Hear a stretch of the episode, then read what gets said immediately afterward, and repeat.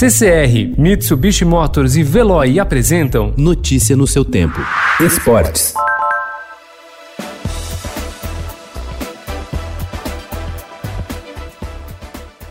Planilhas com movimentações bancárias, livros sobre gastos pessoais e vídeos sobre administração têm sido os principais passatempos do artilheiro do Palmeiras em 2020 durante a pandemia do novo coronavírus. Quando não está atarefado com o futebol, o atacante William tem aproveitado a pausa no calendário para se dedicar a um outro projeto paralelo. O jogador é o dono de uma empresa de consultoria financeira, atividade cada vez mais procurada por atletas profissionais.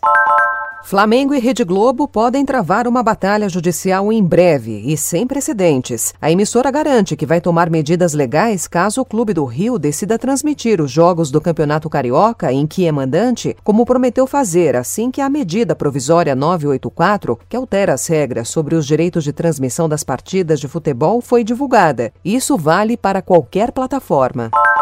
A confusão instaurada no futebol fluminense pelo decreto do prefeito do Rio, Marcelo Crivella, que impedia a realização de eventos esportivos na cidade até a próxima quinta-feira, levou a Federação do Estado do Rio a adiar as partidas ainda não disputadas da quarta rodada da Taça Rio para sexta-feira e o próximo sábado. As partidas afetadas são Vasco versus Macaé, Madureira contra Resende, Botafogo versus Cabo Friense e Fluminense contra o Volta Redonda.